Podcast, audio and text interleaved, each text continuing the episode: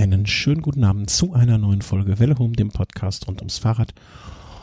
Und ich möchte mich ganz, ganz herzlich bedanken beim Thomas, der jetzt mit dabei ist und äh, der im anderen Ende der Leitung in München sitzt. Guten Abend, lieber Thomas. Hallo, schönen guten Abend. Ist es bei dir auch so heiß? Ja, heiß würde ich nicht sagen. Es ist warm, nachdem es das ganze Wochenende geregnet hat. Ich hatte eben ähm, noch ein Bild gemacht meiner Frau geschickt. Äh, als ich in, nach Köln reinfuhr, ich weiß ja nicht, wie, wie sehr man diesen Autothermometern äh, trauen darf, hatte es 36 Grad. Also ich, ich sitze hier quasi in meinem eigenen Saft. Wenn ich eine, ich, ich sollte eigentlich eine Wanne unter mir haben, um das einzusammeln und dann äh, zu, irgendwas zu verarbeiten. Also hier ist es wirklich sehr angenehm, äh, temperaturtechnisch. Du bist ja, du, du bist, du fährst auch lieber bei Hitze als bei Kälte, oder? Ja, also so wie es jetzt ist, eigentlich eigentlich ganz gut. Ein bisschen bewölkt vielleicht, ja. Mhm. Ja, mir kann es eigentlich nicht warm genug sein, aber auch das ist jetzt äh, so, boah, das, das geht schon in Ordnung. So, ähm, dann sprechen wir miteinander, was bei der Tour passiert ist. Wir hatten die letzte Sendung ja gehabt am vergangenen Donnerstag nach der Alp d'Huez Etappe wenn ich mich Genau, ja, richtig, nach der Alp d'Huez Etappe. Und vielleicht bevor wir, ne, ähm, ich, ich, ich denke, es sind ja viele Kleinigkeiten so ähm, in der Summe passiert. Vielleicht sollten wir das, was äh, so die Alp d'Huez nachlese, kann man glaube ich sagen, weil ne, es gab ja schon diesen einen alles überschattenden Zwischenfall bei der Geschichte, äh, äh jetzt nach, noch machen und dann alles andere vielleicht anhand den, an, den, an den einzelnen Etappen dann aufziehen, beziehungsweise ähm, ja, dann mitnehmen. Ähm, Nachlese ist natürlich das Stichwort äh, Vincenzo Nibali. Ist an dem Tag rausgeflogen. Ich weiß gar nicht mehr, haben wir an dem Abend schon die richtige Meldung verbreitet? Wir, wir dachten, glaube ich, an dem Abend noch, es wäre er wär auf dem Motorrad aufgefahren. Ja, genau, aber ähm, er hat es ja selbst in, in dem ersten O-Ton, der da von ihm im Ziel eingefangen wurde, ja, so gesagt, dass er wohl auf einem Motorrad aufgefahren ist, aber ähm, er konnte es, wie gesagt, auch gar nicht selbst richtig sehen, weil einfach durch die, durch die, wie soll man sagen, Pyrotechnik, die dort versprüht wurde, ähm, die, ihm die Sicht genommen war und ähm, letzten Endes hat es sich dann doch anders herausgestellt, wie dann diverse Videos, die von Zuschauern auftauchten, gezeigt haben, dass er da einfach in der Umhängeschlaufe eines Fotoapparats eines Zuschauers hängen geblieben ist. Die hatte sich hinter den Lenker gewickelt, also um den Bremsgriff und ja, das war sein, sein Schicksal. Ja, einfach schlichtweg und ergreifend Pech gehabt. Hart und äh, unglaublich traurig die ganze Geschichte, aber so ist es. Ja, dann danach kamen auch die Diskussionen auf, ne, bezüglich Zuschauer, ähm, wie sie sich da verhalten haben, was da gelaufen ist. Ähm, ich, ich glaube da immer noch, da gibt es keine richtige Lösung für, für diesen Zwischenfall oder für das Problem. Ne? Ähm, solange es, du, du hattest, das war mir in dem Moment eigentlich, oder als wir, als ich mir vorher schon diese Etappen so angeguckt habe, noch gar nicht so klar. Man macht es in der Woche, damit die ganzen Wochenendfreaks dann schon gar nicht erst kommen, ähm, sondern man vermeintlich nur die wahren Fans da hat. Ähm, man sperrt zunehmend mehr ab. Ähm, man setzt auf die, die reinigende Kraft der Fans untereinander. Aber am Ende des Tages kann so etwas doch passieren, wenn man nicht alles komplett absperrt. Bis, ich glaube, du hast damals noch die äh, These vertreten oder ich habe es irgendwo gelesen. Dann soll man einfach ein paar Jahre nicht Alp d'Huez fahren oder kann man nicht mehr fahren. Ja, genau, weil halt auch so viele Fans an oder Anführungs- und Schlusszeichen Fans oder Zuschauer angelockt werden, die sonst eigentlich mit dem Radsport wenig in Berührung kommen und überhaupt gar nicht die Geflogenheiten kennen, wie man sich als Zuschauer bei einem Radrennen zu verhalten hat. Und ähm, ja, es wäre halt zwar ein trauriger, aber es wäre ein Ansatz, um zumindest so diesen, diesen Kultstatus davon etwas zurückzufahren und dann, ja, die Zuschauerdichte da auch wieder etwas herunterzuschrauben bei so einem Anstieg. Aber ich habe den Gedanken habe ich noch äh, so länger in mir getragen und habe dann nochmal nachgedacht. Was stell dir mal vor, man fährt nur alle zehn Jahre Alp erst oder so. Was meinst du, was dann da erst los ist? Dann drehen ja noch mehr Leute durch. Vielleicht muss naja. jedes Jahr fahren, um, um den ganzen noch mehr die Schärfe zu nehmen. die Frage ist, ob man überhaupt einen Anstieg wie Alp d'Huez braucht, weil es ist jetzt, also der hebt sich ja durch nichts Besonderes hervor, außer dass es diese 21 Kehren gibt, aber der hat ja jetzt keinen keinen besonderen Schwierigkeitsgrad. Also mhm. da könnte man auch lieber jedes Jahr über die italienische Grenze fahren und den Colle dell'Agnello fahren. Also der ist doppelt so schwer und doppelt so lang. Mhm. Ja, ja, du, das ist, keine Ahnung, meine Mutter fährt seit äh, 30 Jahren, glaube ich, eine Citroën 2 CV6 Ente. Ja, das macht die nicht, weil die so einen geilen Motor hat oder weil das das sicherste Auto ist, sondern äh, weil es in gewisser Hinsicht Kult ist und sie es mag. Und Alp ist halt Kult, ob wir das mögen oder nicht. Ähm, wenn du mich jetzt fragst, äh, was, ne, welchen, welches war einer der schönsten Anstiege, die du je gefahren bist, wird Alp da auch nicht bei sein. Aber ich finde, das gehört dazu, als Rennradfahrer einmal Alp gefahren zu sein. Es ist einfach Name, es ist Nimbus, es ist Geschichte und ähm, in diesem Jahr halt keine schöne Geschichte. Das muss man einfach wirklich, wirklich so sagen. Ähm, nicht ja, Spaß gut. Das ist vielleicht irgendwie wie für einen Fußballer, weiß ich nicht, am Millern-Tor zu spielen. Das hat auch keinen sonderlich sportlichen Wert, ohne denen jetzt zu nahe zu treten zu wollen. Aber es ist halt einfach, ja, so eine Kultstätte äh, dieses Sports. Und genauso ist deshalb auch im Radsport mit, ähm, ja, Alpe d'Huez oder dem Mont Ventoux. Genau, wobei ich den Mont Ventoux jetzt, äh, das ist auch schon ein herausragender Berg. Also nicht Definitiv, ja. Also ähm, der lässt sich da vielleicht schwierig mit Alp d'Huez vergleichen. Ja, das glaube ich auch. Vor allen Dingen, weil er aufgrund seiner äh, seines Alleinstellungsmerkmals in dieser Umgebung und so. Also wenn du mich jetzt fragen würdest, welcher war von den Bergen Bergen der schönere zu fahren oder wo hatte man mehr Gänsehaut oder so das Gefühl, hier hier macht man gerade was Besonderes, ähm, hatte ich in beiden Fällen. Ähm, aber das war schon noch mal eine andere Kategorie. Das eine war Horst-Kategorie einfach. Und damit meine ich nicht Alp d'Huez. Ähm, ja, aber nix, trotzdem finde ich es dann schwierig. Also die Organisation hat es dann ja hinterher immer noch als Rennunfall mhm. deklariert, dabei dann von einem Rennunfall zu sprechen, weil es war ja so, dieses Polizeimotorrad, was da vor den, vor dieser Favoritengruppe herfuhr, fuhr ja so weit links rüber, um, um da Zuschauer sozusagen zurückzudrängen und nur deswegen mussten die die Fahrer nach rechts ausweichen und kamen auf der rechten Seite so nah an die Zuschauer. Und eigentlich ist es ja die Aufgabe der Organisation, der ASO, die Sicherheit der Fahrer zu garantieren. Hm. Und dann kann ich, ich finde es dann schwierig, das hinterher als Rennunfall zu deklarieren. Ja, also für mich war das auch kein Rennunfall. Rennunfälle sind noch einige passiert und ähm, da haben wir heute auch noch ein Beispiel von gesehen. Ähm, aber das war kein? Für mich ist ein also da, da konnte ja auch in dem Sinne der der Fahrer nichts dazu. Genau. Obgleich ich da natürlich jetzt auch diesem Fan oder diesem Zuschauer da keine Absicht unterstellen will. Ich glaube, der ja, ist schwierig zu beurteilen, aber der war einfach sich dem nicht bewusst, wie wie gefährlich das ist, wenn man da so Gegenstände wie wie ein Fotoapparat mit so einer Umhängeschlaufe dabei hat oder man einfach zu nah an an die Fahrer ran rangeht. Also das war jetzt ja auch keine bewusste Aktion irgendwie gegen, gegen irgendeinen Fahrer. Hm. Ja, nein, überhaupt nicht.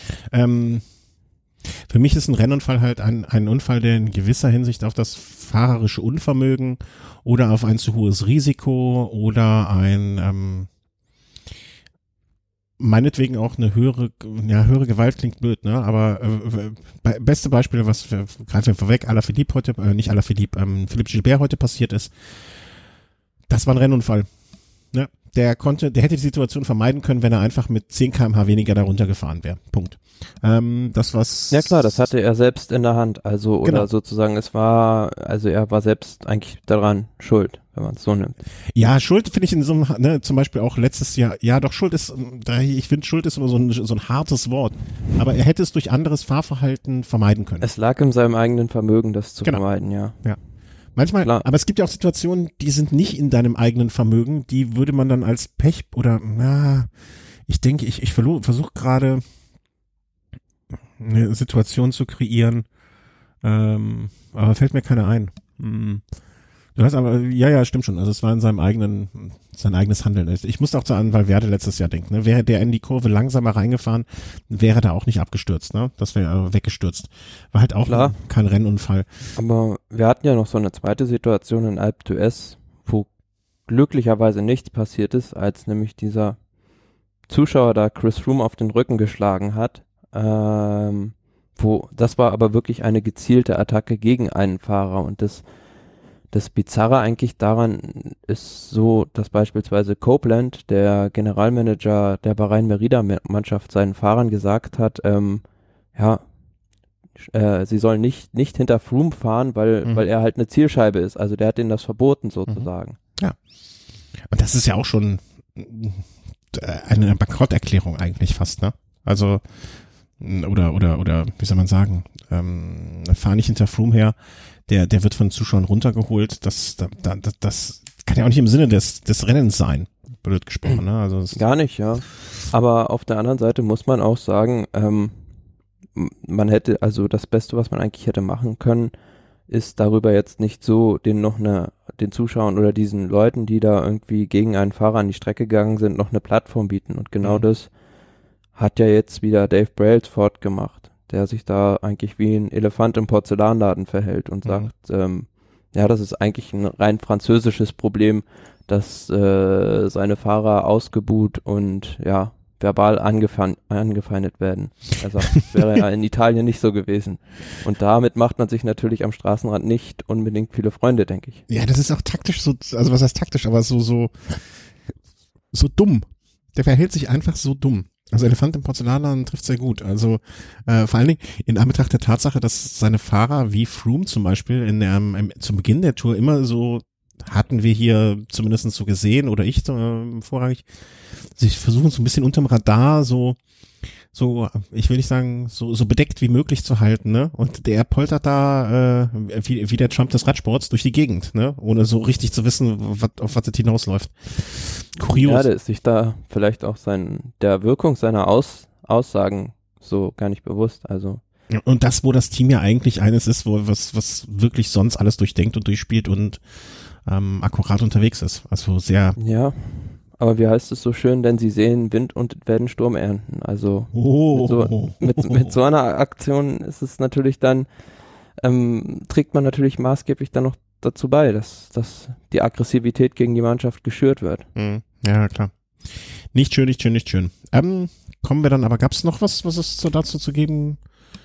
sagen, zu sagen? Ähm, ja, gut, also Nibali raus. Kurz, ja. kurz sagen, ähm, dem Fahrer Nibali, der wird jetzt circa, also die erste Diagnose ist, dass er 14 Tage nicht auf das Fahrrad steigen kann und womit aber momentan immer noch der Plan ist, dass er zur Vuelta wieder fahren kann und er kann zumindest schon wieder ja spazieren gehen und ähm, so Aquaübungen, also im, im Schwimmbecken machen. Also im Prinzip das, was für mich mein Hochleistungssport ist. ja, also das, das war ja so unser. Ja. Das weiß ich nicht. Also äh, ich beobachte dich da ja nicht. Jeden, ja. Jeden schlimm Tag. genug, schlimm genug, schlimm genug. Nee, ähm. Das war ja unsere größte Befürchtung, dass dann jetzt eventuell dann vielleicht sogar die WM für ihn gefährdet wäre. Aber ja, es sieht da jetzt nicht, vielleicht nicht ganz so schlimm wie bei einem Toni Martin aus, der dem wirklich verordnet wurde, vier Wochen das Fahrrad in die Ecke zu stellen. Mhm. Ja, ja. Ach, ach, ach. Also, wie gesagt, das ist einer meiner größten, ähm, oder das fände ich einfach, wenn das jetzt noch so das Ergebnis dieser ganzen Geschichte ist, dass er auch die äh, Weltmeisterschaft da stecken lassen muss. Das fände ich wirklich, wirklich, wirklich schade drum. Ähm, vielleicht an dieser Stelle auch noch eingeschoben, wenn wir gerade beim Team äh, Bahrain Merida sind. Ähm, also Marcel Sieberg, Phil Bauers? Sehen wir die nächstes Jahr in den Farben? Durchaus denkbar, ja, weil diese ja, deutsche Phalanx bei Lotto Sudal wird ja definitiv auseinanderbrechen. Mhm. Ähm, André Greipel, das wurde ja schon so kommuniziert, wird das Team verlassen. Mhm. Und dann ist die Frage, was passiert mit Marcel Sieberg? Also ich kann mir eigentlich na zwei Optionen vorstellen. Greipel nimmt beispielsweise einen Mann wie De Boist als Anfahrer mit oder er nimmt Sieberg mit. Mhm. Also, und sollte Sieberg dann nicht in dem Greipel-Team, in dem neuen unterkommen, wäre es durchaus denkbar, dass er zu Bahrain Merida geht, weil die ja natürlich auch Interesse daran haben, so die Klassiker-Fraktion nach und nach zu stärken und Marcel Sieberg, also einen besseren Helfer, Helfer für die, für die Nordklassiker kannst du ja auch kaum bekommen und zudem ist er auch vielseitig einsetzbar und ja, im Sprint eine echte Waffe. Mhm. Ich, als ich das gelesen habe, äh, ich war nur in dem Moment ein bisschen irritiert, weil ich dachte, hm, also, ähm, weil Sieberg und Greipel ist für mich immer so ein bisschen so das Duo gewesen. Ne? Also, dass die, die immer gemeinsam da unterwegs waren und äh, dass ich das jetzt trennen würde oder dass sich das trennen wird, äh, fand ich, fand ich im ersten Moment, ich meine, klar, die sind nicht miteinander verheiratet, ne? Aber nichtsdestotrotz war im ersten Moment ein bisschen überraschend für mich, wenn das so kommen wird oder würde. Als ich da las Phil Bauhaus und ähm, ähm, ähm, Sieberg nach Merida, dachte ich so, kommt jetzt noch die Meldung von Greipel oder äh, wie, wie soll das laufen? Aber das äh, scheint ja nicht so zu laufen. Ja, aber gut, das kann natürlich auch jetzt sich noch in eine andere Richtung entwickeln und häufig ist es ja, ist es ja auch so, dass du so einen Sprinter immer nur im Paket bekommst und mhm. kann ich mir auch schon gut vorstellen, dass die beiden dann noch, noch weiter zusammenfahren, zumal die ja wohl auch, du weißt es ja sicher besser, ganz dicht beieinander auch wohnen und immer zusammen trainieren. Ganz ehrlich, weiß ich nicht. also ich weiß, wo Greipel wohnt. Äh, Greipel, ich weiß, wo du wohnst. Äh, aber ähm, Marcel Sieber, also würde mich jetzt nicht wundern, ne? wenn ihr zumindestens was, was man weiß oder was augenscheinlich gar kein ähm, Geheimnis ist, dass die sich einfach äh, sehr, sehr gut verstehen. Äh, und ähm, äh, ja, wo wohnt er denn?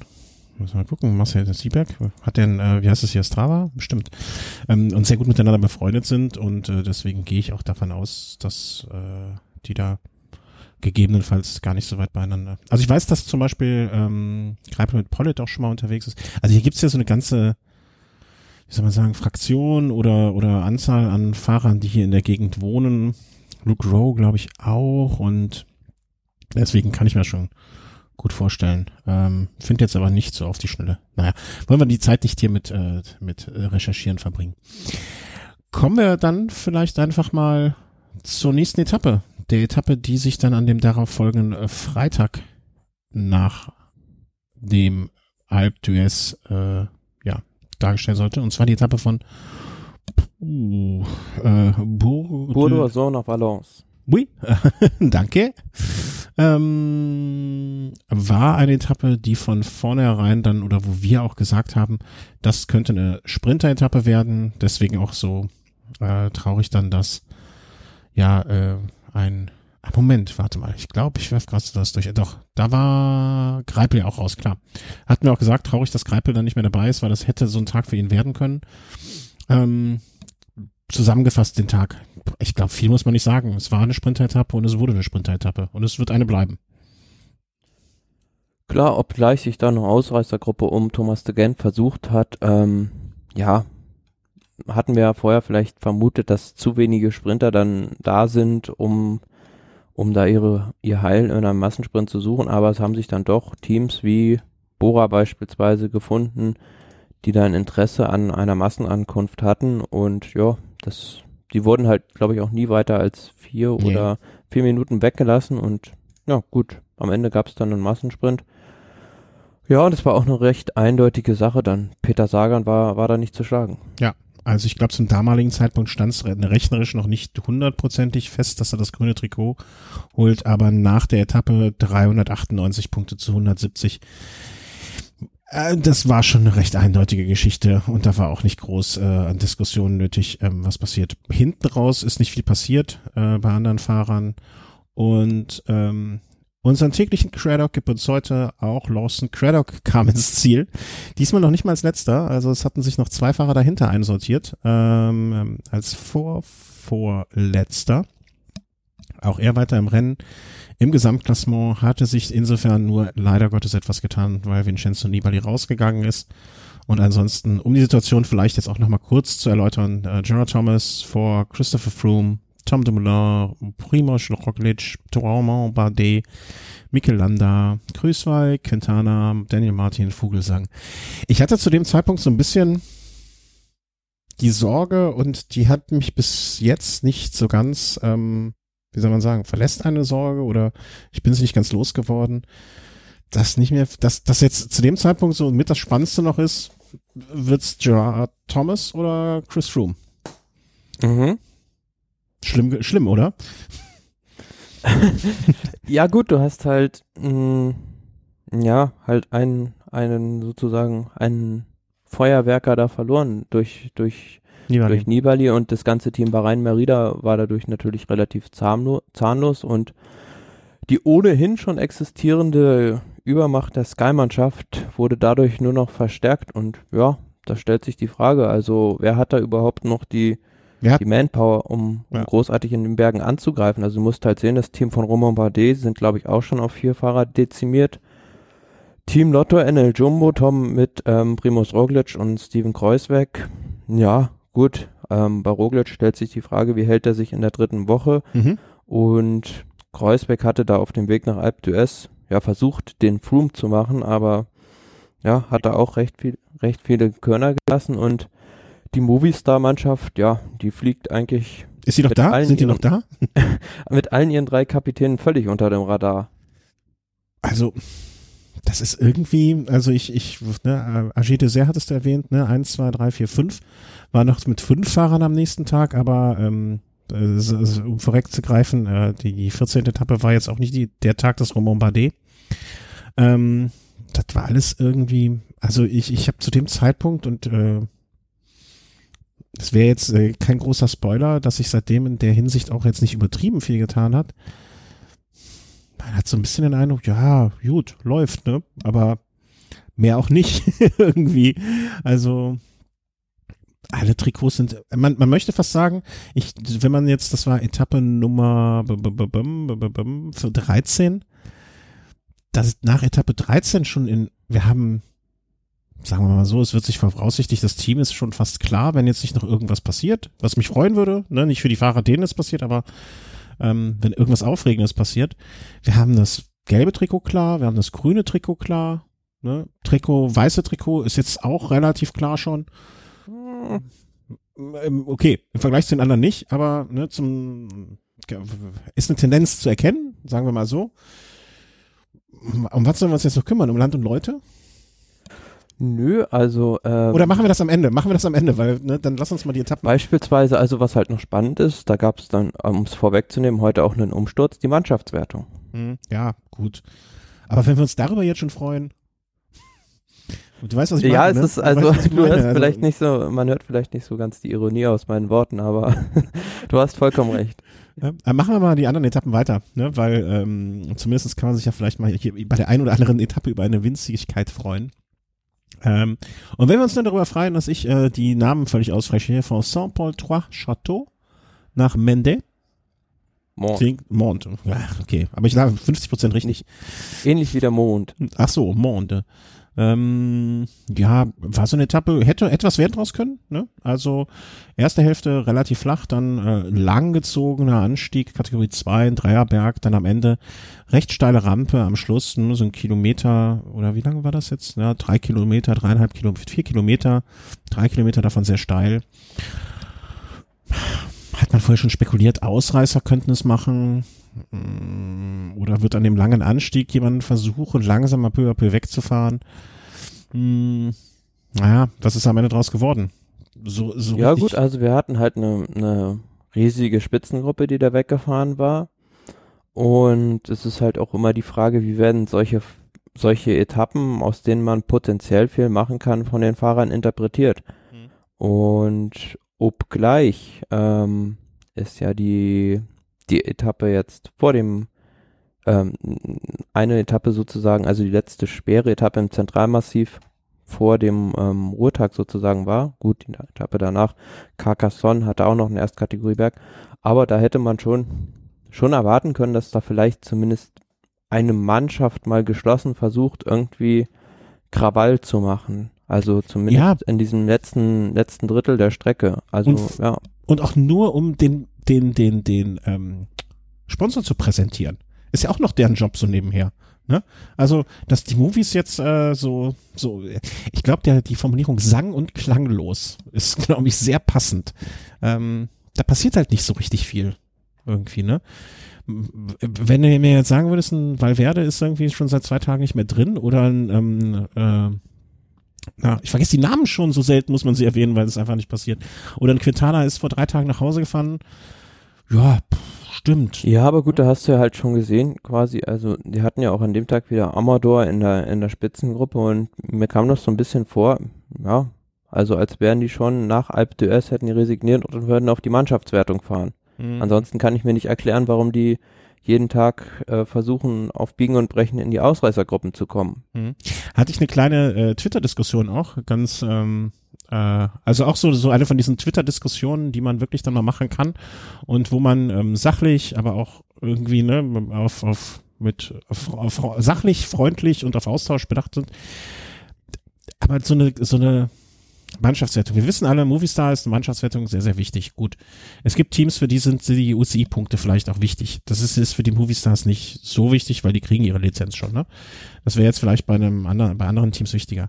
Aber jetzt nur noch darauf zu fahren, dass sie die Mannschaftswertung da gewinnen und dann vielleicht deswegen einen siebten, fünften und siebten Platz zu, zu holen, also jetzt die Mannschaftswertung zu verwalten, kann das das Ziel sein? Ist das, ist, ist damit der Sponsor echt zufrieden? Ja, aber das ist ja, in Spanien wird das glaube ich auch relativ hoch gehängt. Also ich denke schon, dass das, ähm, wir können das vielleicht nicht so nachvollziehen, aber für die ist das jedes Mal irgendwie ein erstrebbares Ziel. Dann finde ich, könnten wir ja versuchen, mit dem Deutschen Fußballbund bei der nächsten WM die Fairplay-Wertung mal ein bisschen höher zu hängen und die zu holen.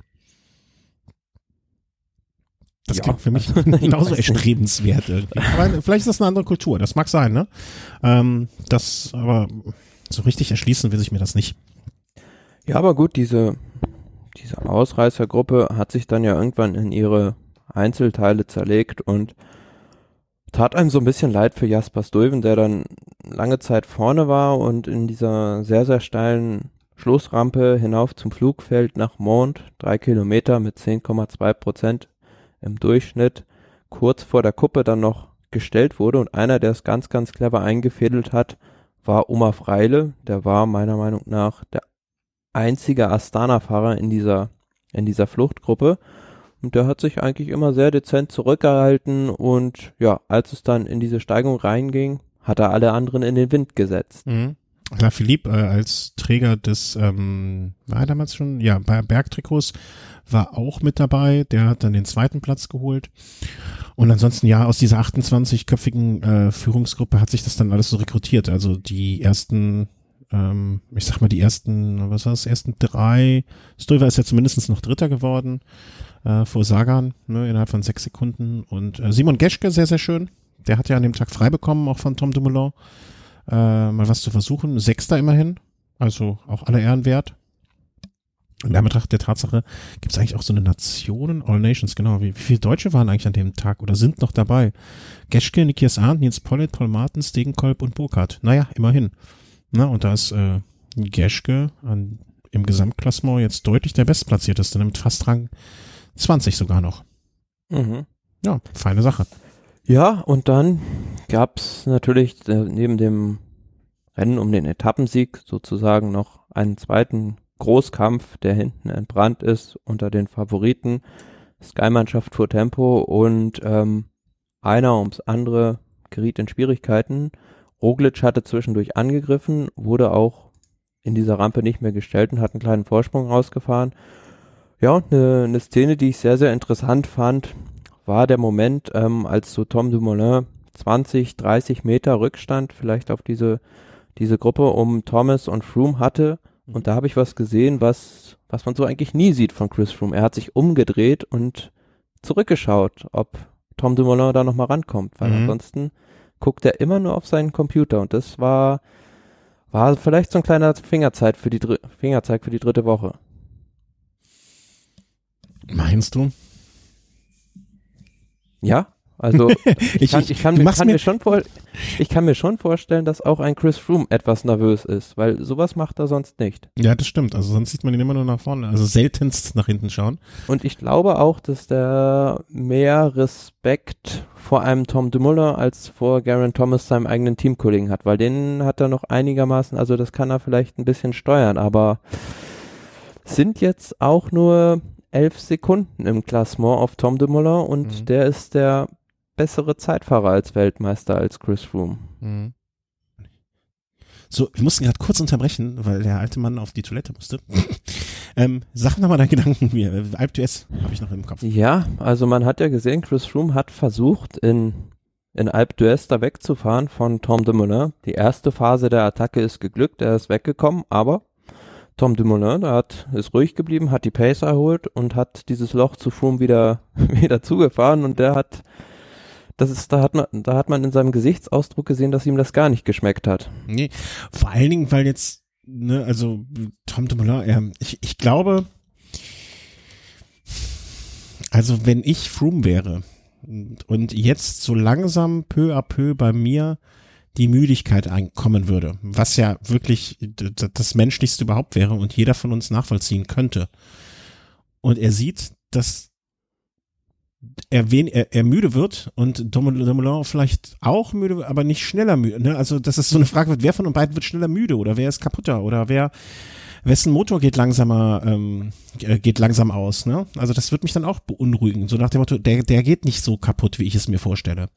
Also ja, ne? ich, ich sag ja die ganze Zeit, Thomas kriegt man teamintern wahrscheinlich noch klein, aber von äh, Dumoulin, Roglic und so weiter, da kann man halt nichts machen. Insofern stimme ich dir da schon zu. Also, dass Dumoulin definitiv der gefährlichere von beiden ist, von mm, Thomas und äh, Dumoulin. Na, sind wir gespannt. Aber ich fand auch von Roglic äh, diese, wie viele Sekunden waren es jetzt? Drei oder sechs? Ist ja auch, ne? Aber es war zumindest mal so ein Fingerzeig. So nach dem Motto, hier, ähm, ich bin auch mal bereit hier naja, noch mal acht paar, Sekunden. Acht Sekunden, okay. Äh, ich ich werfe hier meinen Hut hin. Ne? Ich bin bereit, noch mal extra was zu geben für ein paar Sekunden. Und es gibt keine Bonussekunden oder sonst was ne, man muss ja auch erstmal die, die Beine haben, da diese acht Sekunden rauszufahren. Definitiv, ja, also. Also das deswegen, war schon, schon eine ganz, ganz starke Nummer. Ja, sehr, sehr schön. Ähm, das zumindest, das sind jetzt die kleinen Lichtblicke, die man dann hat. Ne, ähm, äh, da, die man da bekommen kann. Gut, dann war das die Etappe am vergangenen Sonntag. Also quasi. Samstag. Bist du sicher? Äh, ja, Freitag, danach ja, kam die ja, genau. Sonntagsetappe, genau. die Etappe vor dem Ruhetag. Ja, Von genau. Milo nach Carcassonne. Das war's. Carcassonne ja dann auch wieder ein, ähm, ja, ein gern gesehener und oft, oft benutzter Etappenort. Ja, dann machen wir, dann machen wir mal den äh, Sonntag. Wie, wie du gerade schon sagtest, nach Carcassonne, ja, Business as usual, ne? Also man hat sich, man erwartet sich ja vor so einer ähm, einer Berg, einer, einer ähm, na, sag mal schnell, vom Ruhetag dann doch vielleicht davon, dass die, ähm, die Spitzenleute vielleicht mal ein bisschen was riskieren oder, aber da vorne hat sich jetzt nichts getan, um es mal jetzt äh, diesen Wind sozusagen direkt aus den Segeln zu nehmen. Auf den ersten 13 Plätzen null nada niente. Nö, also es war quasi ein kopiertes Szenario vom Vortag. Große Fluchtgruppe fährt weg. Kommt über den Berg. Sich am letzten Anstieg und ähm, ja, am Ende, ja, auf jeden Fall verdienter Sieger mit Magnus Kort Nielsen für die Astana-Mannschaft. Am Vortag war es sein Teamkollege Omar Freile, der gewonnen hatte. Mhm. Also haben die sozusagen da auch noch so ein bisschen ihr Happy End bei dieser Tour de France gefunden, weil der Kapitän Jakob Fugesang, ich will nicht sagen, dass er sich jetzt hinter den Erwartungen steckt, also ist im Gesamtklassement Neunter, aber vielleicht wäre für ihn da auch noch ein bisschen mehr drin gewesen. Mhm. Ähm, kommt da noch mal was? Also mit 33, wenn jetzt nicht jetzt, also klappt der, äh, klappt der Knoten, ähm, Platz der Knoten zu einem Gesamtklassements Aspiranten oder ist einfach diese zehn, zehn Tage oder eine Woche Rundfahrten, so Dauphiné oder so, ist er die Österreich-Rundfahrt, habt ihr mal gewonnen, ist das einfach sein Ding? Ich glaube, er ist einfach nicht, er ist nicht hart genug für drei Wochen. Das glaube ich nicht, aber er hatte ja auch in den letzten Jahren viel Pech, können wir uns dran erinnern. Letzten Jahr hat er sich da den Ellbogen irgendwie gebrochen, ist da einen Tag freihändig gefahren.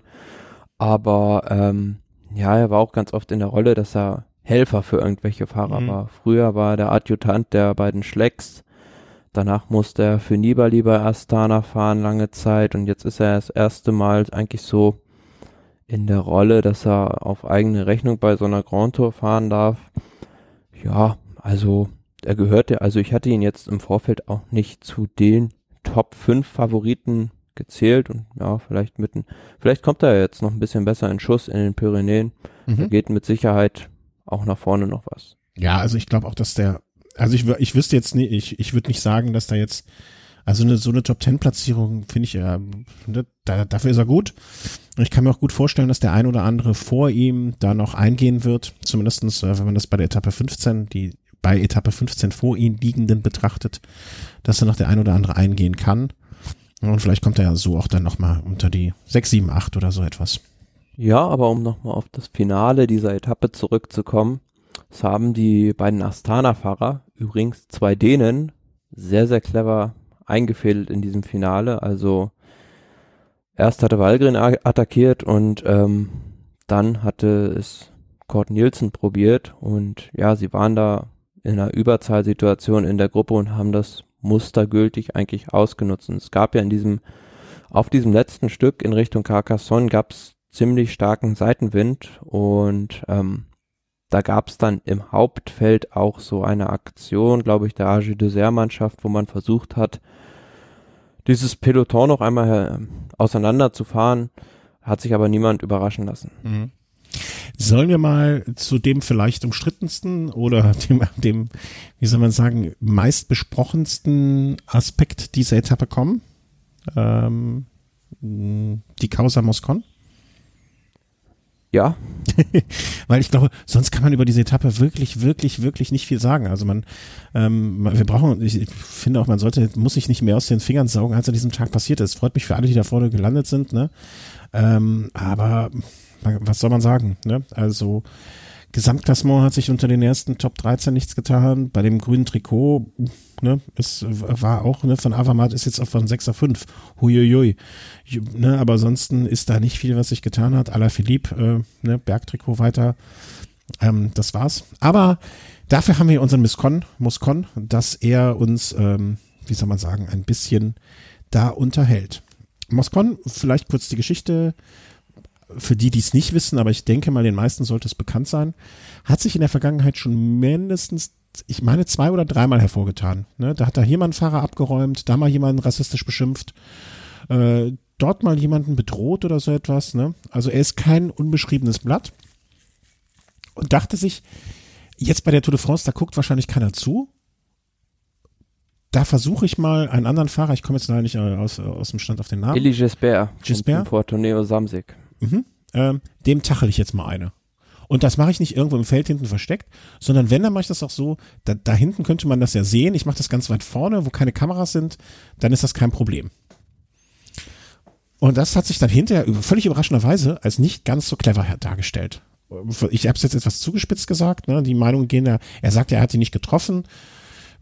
Ob der Versuch alleine auch schon klug gewesen wäre, steht jetzt auf dem anderen Blatt. Was, was soll man dazu noch sagen? Also, und wie kann Sky überhaupt diesen Fahrer noch in Erwägung ziehen, weiter bei Rennen für sich starten zu lassen? Ja, das eine ist halt, was der Fahrer ähm, sozusagen an Randgeräuschen macht, aber das andere ist natürlich auch die sportliche Seite und sportlich gesehen ist das natürlich ein Fahrer, der nur schwierig zu ersetzen ist und den du von dieser Qualität nur schwierig bekommst. Deswegen denke ich auch, dass die Mannschaft noch an ihm festgehalten hat. Aber jetzt nach dieser, nach diesem neuerlichen Vorfall stellt sich dann natürlich auch vielleicht mal für das Team Sky die Frage, ob, wie, ob sie so jemanden noch weiter mit einem Arbeitsvertrag ausstatten wollen, mhm. weil, wie, wie du schon gesagt hast, das war jetzt nicht sein erster, sein erster Fehltritt, also, ja, für diese Aktion beispielsweise mit Resa wurde er damals, glaube ich, für einen Monat gesperrt, teamintern, wo er sowieso keine Rennen gefahren ist. Und ähm, die andere Geschichte mit Reichenbach wurde dann, glaube ich, jetzt zumindest seitens der UCI fallen gelassen. Ich glaube, dass die, die Anzeige von Marc Madiot ist da immer noch anhängig. Ja, aber mit Sicherheit, wie wir vorhin schon über Brailsford gesagt haben, sind das alles irgendwie so kleine Dinge, die sich zu einem Großen und Ganzen zusammenfügen mhm. und die mit Sicherheit die Fans die also dem Team Sky keine neuen Fans bringen werden. Nee, absolut. Also genau, die machen gerade alles, nicht alles, aber sehr vieles dazu, ähm, um sich unbeliebt zu machen. Ganz, ganz schlicht und einfach. Und äh, ich kann mir nicht vorstellen, dass das komplett ähm, ohne Grund passiert. Also ich kann, ich möchte mir nicht vorstellen, dass jemand noch so blöd ist, das ohne Grund zu machen. Ne? Vielleicht ist er ihm an der Seite reingefahren oder sonst etwas. Ne? Ähm, ähm, ähm, aber das, also es ist für mich unvorstellbar, wie man sich als Profi so verhalten kann. Egal wie gut du auf dem Rad bist, ähm, es gehört auch mehr dazu, als Profi, als Vorbild und so weiter zu sein und da gehört so ein Verhalten einfach absolut nicht dazu. Und, ähm, ja, aber da können wir, kann man wieder sagen, wir haben es ja jetzt schon oftmals kritisiert, aber da ist es wieder gut, dass es diesen Videobeweis jetzt Ja. gibt. Total. Ja, man hätte ihn eigentlich, finde ich, sogar, die, die Bilder waren so eindeutig, den hätte man wirklich während des Rennens noch vom Rad holen sollen. Das, das, hätte ich, das hätte ich in dieser Situation als wirklich angebracht gefunden, ähm, weil da ist ja auch keine Diskussion nötig, ne? Oder das musst du dir auch nicht zehnmal angucken, um dann zu wissen, was da los ist. Das kann sich eigentlich der Schiedsrichter zweimal angucken und dann ruft er beim Team Sky und sagt, Moscon, bitte äh, hier hinten können Sie eintreten, hier ist der Besenwagen, äh, steigen Sie ein. Ähm, ich möchte da nicht in der Haut des Besenwagenfahrers stecken, weil der wird wahrscheinlich ziemlich geflucht haben in, oder hätte ziemlich geflucht. Aber das, das geht absolut nicht. Also ganz, ganz schlimme Sache. Und auch wirklich so. Was ich, was ich noch mit am schlimmsten finde, ähm, diese Dummheit. Also weißt du, da, wie war, wie war nochmal der Fahrer äh, hier bei der Tour de Norway? Da ist, es ist doch offen klar. Da, da, Lars Bohm. Genau, Lars Bohm. Ne, das ist genauso, das war ja eine ähnliche Situation. Also vorne im Feld, wo man auch, also wie kann man nur auf die Idee kommen, dass man da nicht, dass man damit durchkommt? Ähm, das finde ich das Erschreckende und Schlimme daran. Naja. Naja, Moscon ist dann auch deswegen heute nicht mehr, äh, wurde am Ruhetag. Ja, aber ins, Hm? insgesamt denke ich jetzt für das Team Sky, dadurch bedingt, dass wir jetzt schon am Ende der zweiten Woche bei diesem Ausschluss von Gianni Moscon waren, keine große Schwächung. Also sie haben ja immer noch trotzdem sieben Fahrer beisammen und wenn du so die meisten Bergetappen verfolgt hast, beispielsweise auf dieser Etappe nach Alpe d'Huez, ist glaube ich auch Luke Rowe anderthalb Or-Kategorie Berge von vorne gefahren. Also da waren sie ja noch nicht mal richtig gefordert. Die sind so stark, dass die das einfach kompensieren. Und vor allen Dingen auch, dass ähm, ähm, ja die anderen Teams mittlerweile ja auch so, äh, wie soll man das, wie soll man das sagen, ähm, so so dezimiert sind, ne, dass jetzt der eine Fahrer, sie sind ja noch relativ komplett im Vergleich zu anderen Fahrern, ne? Der eine, der eine weniger ist jetzt nicht schön, aber macht es jetzt im Vergleich zu anderen äh, Teams auch nicht den Braten mehr fett. Ähm, kuriose Geschichte. Also, äh, oder dumme Geschichte, dumm. Kurios ist das nicht, das ist einfach nur äh, dumm. Ähm, ich will jetzt nicht direkt von der Schande für den Radsport sprechen, aber so, so, so richtig Freunde macht man sich da nicht. Das hast du schon eben richtig, das, ist schon, das war so die Geschichte von der Etappe vom Ruhetag. Und dann sind wir eigentlich auch schon ähm, heute angekommen, wenn ich das richtig sehe. Ja, genau. Wir sind jetzt in den Pyrenäen. Mhm. Ähm, Erste 16. Pyrenäen, Etappe heute. Darf ich, darf ich, darf ich? Von Carcassonne äh, nach Bar, Bar, Bar, Bagner de Luchon. Ja. Ja. Bagnères de Luchon. Ah, oui, war ich gar nicht so weit weg. Ähm, ich Ich glaube, das hat auch irgendwas mit Baden zu tun. Also ähm, ja, ich bin passend dazu wäre ja gewesen, wenn heute ähm, Oma Freile die Etappe gewonnen hätte, denn der hat schon einmal in solch einem Kurbadeort, nämlich in Bagna di Romano, beim Giro d'Italia eine Etappe gewonnen.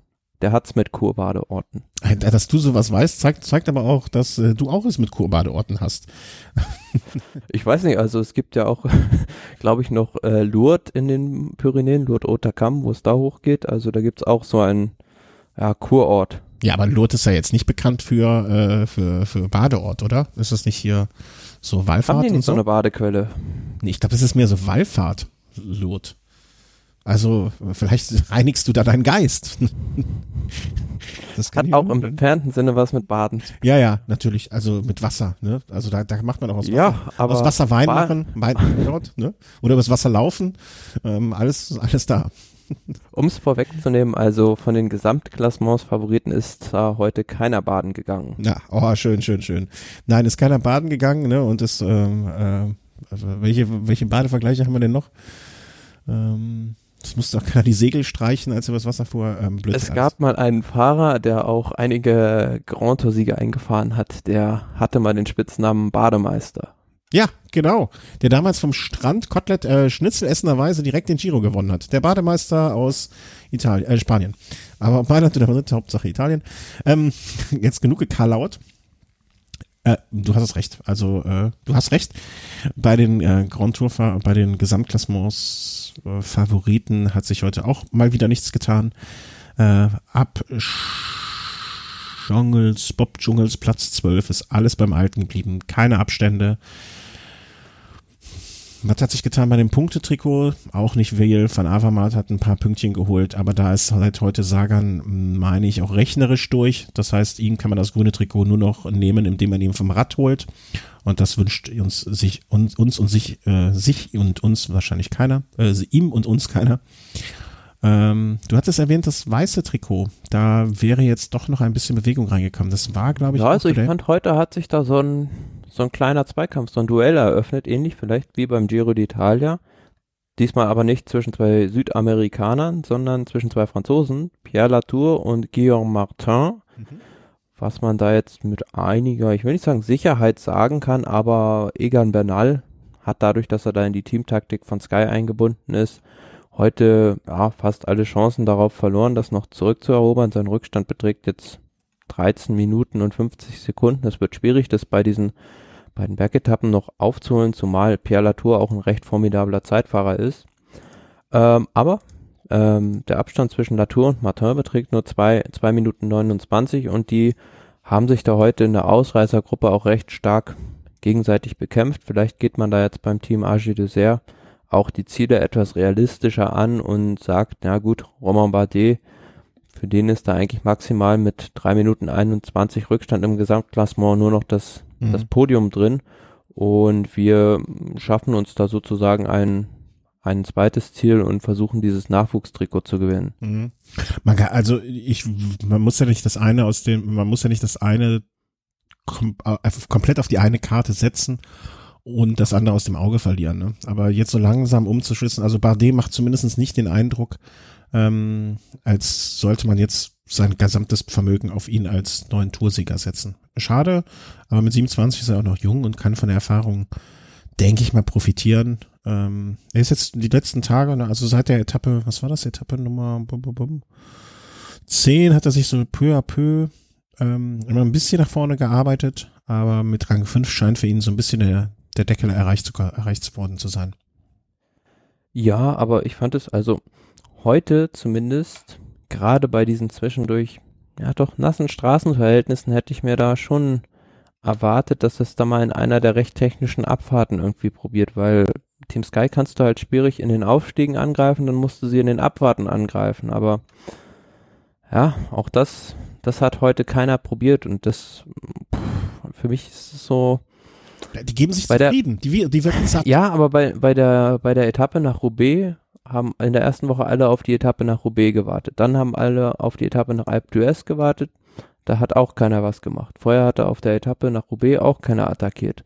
Und jetzt warten alle auf diese 65 Kilometer Etappe und ja, lassen einfach diese, diese Gelegenheiten ungenutzt verstreichen, ja, und keiner probiert mal irgendwie, also, wie man das auf Neudeutsch sagt, all in zu gehen. Mhm. Also wirklich mal alles zu riskieren. Der Einzige, der es gemacht hat, war Steven Kreuzbeck. Ja. Ja, klar. Also die, die wirken satt. Und diese, diese, ja gut, es gab da so drei Attacken in diesem letzten Aufstieg zum Col du Portillon. Zackarin, Vogelsang und zum Schluss kurz vor dem Gipfel Landa hatten es da probiert, aber ja, dieses kurze Anziehen, Anziehen von Landa kann ich da nicht als, als richtige, richtige Attacke werten. Also nee, das war Alibi. Alibi das war so, dass man sich, ich hatte irgendwie, also ich habe davon jetzt nur ein paar Bilder sehen können, aber das wirkt auf mich so ein bisschen, wir haben es doch, ne, so dass man es hinterher sagen kann, ja, wir haben es ja versucht. Ne, aber das war alles wie so mit, mit, mit, nicht mit Angezogene Handbremse, ja. Ja, ange, angezogene Handbremse, genau. Aber bei angezogener Handbremse hätte man ja noch den einen, ne, dann, dann, äh, es stimmt schon, aber das war einfach nicht mit dem Herzen, ne? Das war nicht so was, äh, mein Gott, ich, ich mochte ihn wirklich nicht, aber ein Contador hat an so einem Tag auch mal mal ein Feuer abgebrannt. Ne? Oder Nibali traue ich auch sowas zu. Oder, oder es, es gibt ja genug Leute, die sowas können und gekonnt haben. Vielleicht sind einfach ein paar von denen, die sowas können, noch nicht ganz so weit und die anderen sind schon zu satt und die Dritten befreunden sich, dass sie in der Mannschaftswertung, da freuen sich jeden Abend darüber, dass sie Erste der Mannschaftswertung sind. Aber das kann ja alles nicht irgendwie so das Ziel sein. Also. Ja, und alle, na gut, durch die Erfahrung vielleicht auch bedingt der letzten Jahre erstarren da einfach so ein bisschen in Ehrfurcht. Ja vor dem, vor dem Team Sky, aber es lohnt sich halt wirklich auch, es wirklich jeden Tag in den Bergen zu probieren, weil du kannst halt immer mal eine Schwäche verschle ver verschleiern, wenn du, wenn du halt nicht angegriffen wirst und mhm. so ein schlechter Tag, der kann schnell mal passieren. Also man sollte es zumindest immer mal irgendwie irgendwie antesten, ja. Ja, also, wenn du es nicht versuchst, kannst du nicht scheitern. Wir haben es ja beispielsweise beim Giro auch gesehen, als Chris Froome da dieses 80 Kilometer Solo hingelegt hat. Das wär, hätte auch so ein Tag sein können, an dem sich Froome mit dem fünften Platz in der Gesamtwertung zufrieden gibt und ähm, Simon Yates locker das Trikot nach spazieren fährt in Richtung Rom. Ja, ja, genau.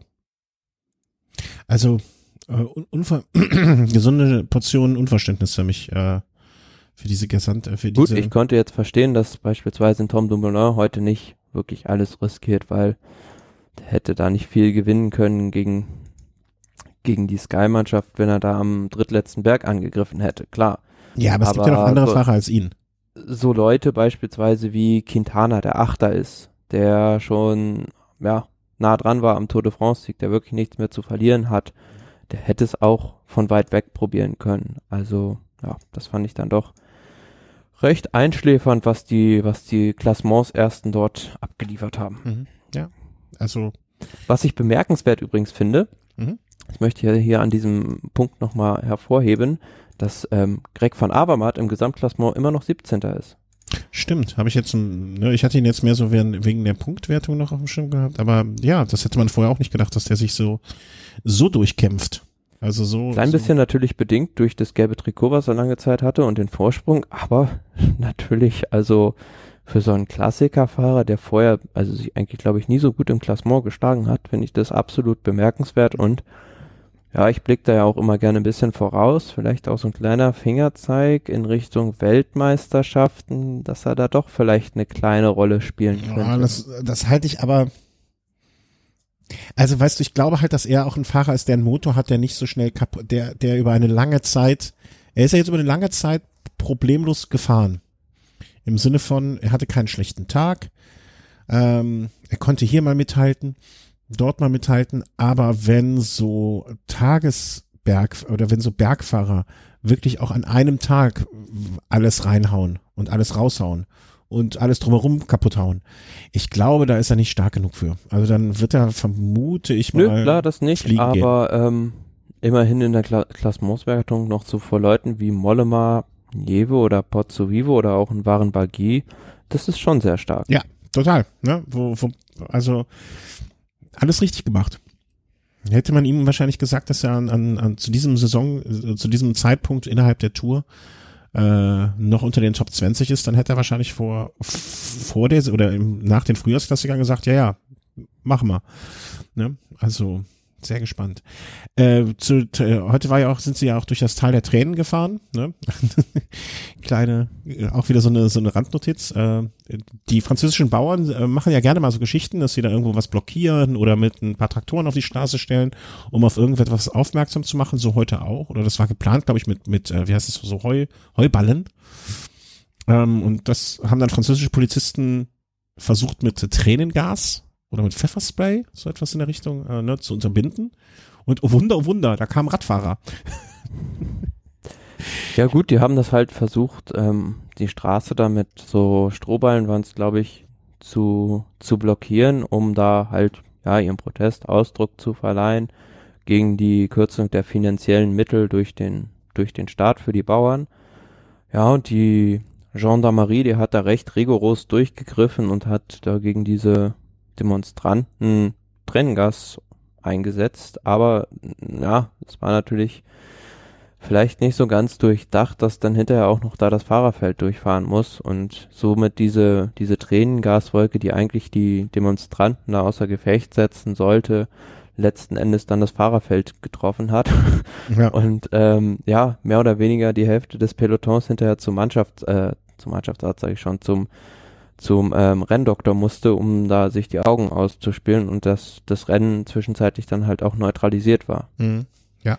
Also und es stellt sich dann auch die Frage, also gut, es gab da irgendwie das Gerücht, dass diese Demonstranten da ähm, im Sinn hatten, diese Strohballen auch anzuzünden, mhm. ähm, ob man dann da gleich so, also Tränengas einsetzen muss. Ich habe die Bilder nur, äh, ich habe nur Fotos davon gesehen. Ne? Also ich weiß jetzt nicht, ob die da mit einem Tränen, Tränengasbomber durch die Gegend gefahren sind oder wie das, wie das gelaufen ist. Ähm, ich ich finde es, ich, ich, die tun, ich glaube, an der, in so einer Situation tun sich beide Seiten halt kaum einen Gefallen. Du kannst ja als ähm, Bauer da mehr als genug protestieren, wenn die einfach eine riesige Wand an Heuballen links und rechts aufgebaut hätten und da einfach äh, ihren Protest in Form von äh, Plakaten und so zu, zum Ausdruck gebracht werden. Das wären, glaube ich, auch Bilder gewesen, die man ähm, hätte projizieren können. Man hätte keinen Fahrer gefährdet, man hätte einfach auch die Tour da durchfahren lassen können und es wäre nichts passiert. Also dass man die Straße da absperren muss oder oder oder oder absperren will, brennende Geschichten und so weiter. Ich glaube ja gut, nicht, also wäre das wirklich passiert, dass die da diese Strohballen in Brand gesteckt hätten, dann wäre es halt wirklich gefährlich geworden. Mhm. Ja, ja, klar. Ne, ich sag, das meine ich ja damit, ne? Also da tut man, mit diesem Protest tut man sich auch keine Gefallen. Aber die Franzosen, man kann ja schon froh sein, dass sie äh, nicht die Fahrer geköpft haben oder sonst was. Die Franzosen sind ja Heroes, ne? Da kennen die nichts. ja, also wir kennen ja auch einen Franzosen, der solche Proteste auf andere Art und Weise immer gelöst hat. Äh, wen meinst du? Wen, auf wen spielst du an? Bernard Hinault. Ach so. Ja, was hat der, genau, der hat doch mal einen, Protest, äh, einen Protestanten einige getachelt, ne? genau, der hat einen, so einen Bauernprotest einfach, ja, eigener Hand gelöst. ja, äh, aber auch schön, dass das jetzt nicht mehr so gemacht wird, liebe Kinder, nicht nachmachen. Ne? Das wollen wir nicht. Ja, und am Ende des Tages äh, ne, gab es ähm, auch Ausreißergruppe wieder, ähm, ein paar, die am letzten Anstieg, warte mal, wo ich bin jetzt hier, die, die im letzten Anstieg dann ähm, verschiedene Attacken gefahren wurden. Und dann lagen sie auf einmal alle da, wie die fliegen. Ne? Und das sind immer diese Geschichten, wo ich dann sage, boah, hoffentlich tut da sich keiner was irgendwie am Ende bei der letzten Abfahrt. Und ähm, das ist heute mehreren passiert. Also einmal hat äh, Philipp Gilbert sich sozusagen äh, attackiert und ist in der Abfahrt dann einfach mal das, was man, das, was man getrost als Rennunfall bezeichnen kann, äh, ein bisschen zu viel Speed in der Kurve gehabt und da hat sie ihn aus der Kurve getragen ja, ist da in der Abfahrt einfach zu schnell in diese Linkskurve reingefahren und ist dann über diese Betonmauer die, die Böschung runtergeflogen. Und ja, musste jetzt leider Gottes auch die Tour de France aufgeben. Ach, aber, okay, ja, das ist, das hatte ich noch nicht gesehen. Das war mir neu. Ja, genau, also es ist jetzt, glaube ich, nichts gebrochen, aber ähm, es heißt halt, dass er eine riesige Wunde am Knie hat und auch das, das Bein gar nicht mehr so richtig strecken kann und Deshalb ist es jetzt, ist das Rennen dann auch für, für ihn beendet. Mhm. Also er hat sich dann zwar danach wieder aufs Fahrrad gesetzt, die Etappe, glaube ich, noch zu Ende gefahren. Ja, wird die Fahrt dann aber morgen wieder nicht auf, nicht wieder aufnehmen können, aber im Anbetracht der, der, ja. des ersten Blicks und der Schwere des Unfalls kann man ja sagen, dass, dass er da noch gut weggekommen ist. Also Absolut. es hat mich so ein bisschen an an diesen Sturz im letzten Jahr bei der Lombardei-Rundfahrt in der Abfahrt von der Muro di Sormano erinnert, wo man dann nur noch von Bakelands dieses, dieses Fahrrad in vier Metern Höhe hat hängen sehen. Mhm. Ja, das war wirklich so, ach du Scheiße. Ne, weil man hat ja auch, das hätte jetzt irgendwie, äh, wie Jan Ulrich damals, ne, also es hätte sein können, dass der einen halben Meter tiefer im Flussbett liegt und äh, sich kaputt lacht und äh, einfach nass da liegt. Oder das hätte auch sein können, dass es da einfach 20 Meter weit tief runtergeht. Ne? Also das, äh, da war alles drin und ähm, da hätte auch alles passieren können. Ähm, ja, zumal noch sehr ärgerlich, er war halt zu dem Zeitpunkt auch der Führende des Rennens. Mhm, genau. Was äh, Yates hat's geschmissen, ne, der einfach ja in einer zu sehr äh, in führender Position einfach ein bisschen zu viel riskiert hat vielleicht, der zu sehr unter Druck stand, äh, das zu machen. Äh, Nö, ich glaube einfach, der ist diese, das war glaube ich auch eine Linkskurve, einfach falsch angefahren. Mhm. Also du hast ja gesehen, wie Alaphilippe der ihm da im Nacken saß, ähm, hinterher dadurch gefahren ist. Also zwar auch schnell, aber er hat die Kurve halt in einem ganz anderen Winkel angefahren und mhm. von daher ja vielleicht kannte der, schon vielleicht kannte der die Strecke besser oder oder ne, hat weniger Druck drauf gehabt hatte weniger ich finde es ist halt auch immer schwer wenn du wenn du vorweg fährst und sie und und weißt okay Durchsage Racefunk ne à la Philippe 30 Sekunden hinter dir, 28 Sekunden, dann bist du vielleicht auch ein bisschen in, in, dieser Stresssituation, machst du dann vielleicht auch solche Fehler. Das kann ich mir gut vorstellen. Definitiv, aber Alaphilippe ist schlicht und weg der bessere Abfahrer als Yates. Das, da, äh, ne, da beißt die Maus kein Fahren ab. Das ist eh der Fall. Ne? Also das, äh, das, das. Also wenn du gesehen hast, wie der da runtergeknallt ist, also das war allerhöchste Kunst. Hm möchte man, also bleibt mir immer, ne, es ist auch wie ähm, das, wie soll man sagen, wie das Kopfsteinpflaster, Kopfsteinpflaster eine Disziplin des Radsports. Danke. Genau so ist es. Ja, und ähm, die beherrscht äh, Anna Philipp nochmal sehr gut und deswegen wer schnell hochfährt und schnell runterfahren kann, hat dann auch das Bergtrikot. Und ähm, ja, äh, hat den Etappensieg, den zweiten Etappensieg für Alaphilippe heute. Und also nicht heute, sondern insgesamt bei der Tour dieses Jahr. Ähm, zu Recht freut er sich darüber. Und wie gesagt, ich glaube, über das Gesamtklassement muss man jetzt zum heutigen Tag nicht viel an Worte verlieren. Immer noch Thomas, Verfroom, Dumoulin, Roglic, Bardet, Landa, Grüßweg, Ventana, Vogelsang und Daniel Martin. Was passiert Ja, mir? aber wie, Hm? wie ich es gerade schon also vorhin mal anklingen lassen habe, Bahrain Merida, die heute drei Fahrer in der Spitzengruppe hatten, Ah ja, stimmt. das Mhm. Mannschaftsklassement von Movistar übernommen. So, und das haben die jetzt davon, dass sie sich die ganze Zeit da nur äh, verstecken.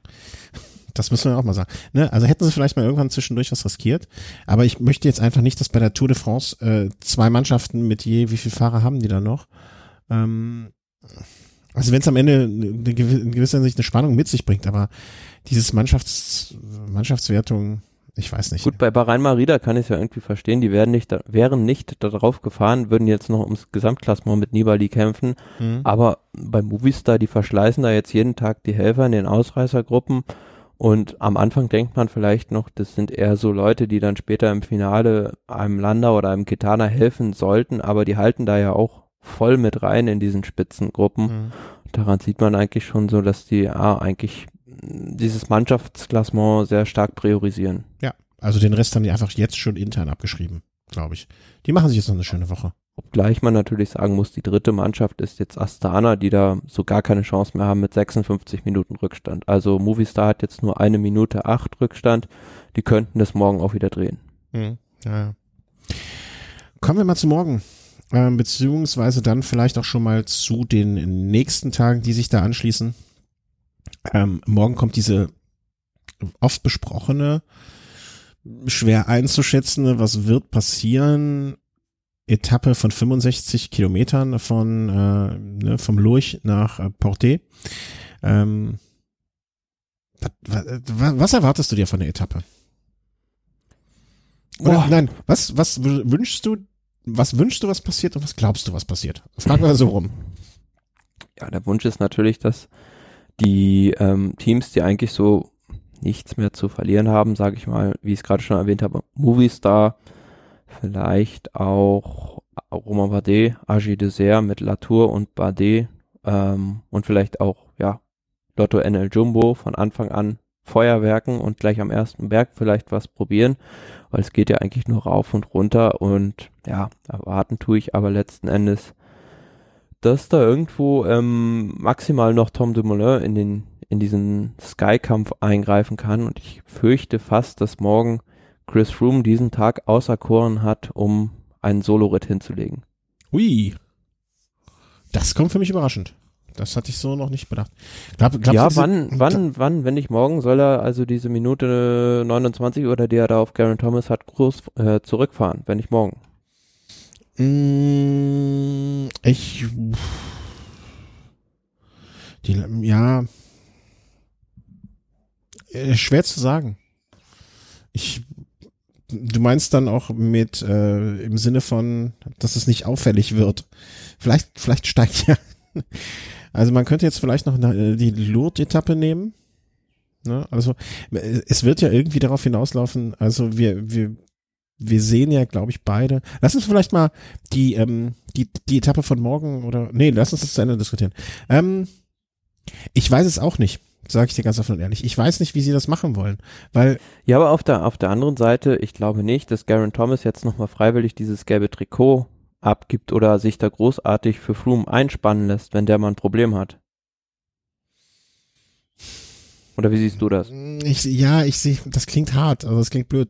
Ich denke immer, ich, oder ich stecke in dem, bei mir ist der Gedanke immer noch, doch muss er, ist ein verkackter Job. Er ist angestellt worden dafür, er ist angestellt als Helfer für Froome, er ist angestellt, um Chris Froome zum gelben Trikot zu fahren.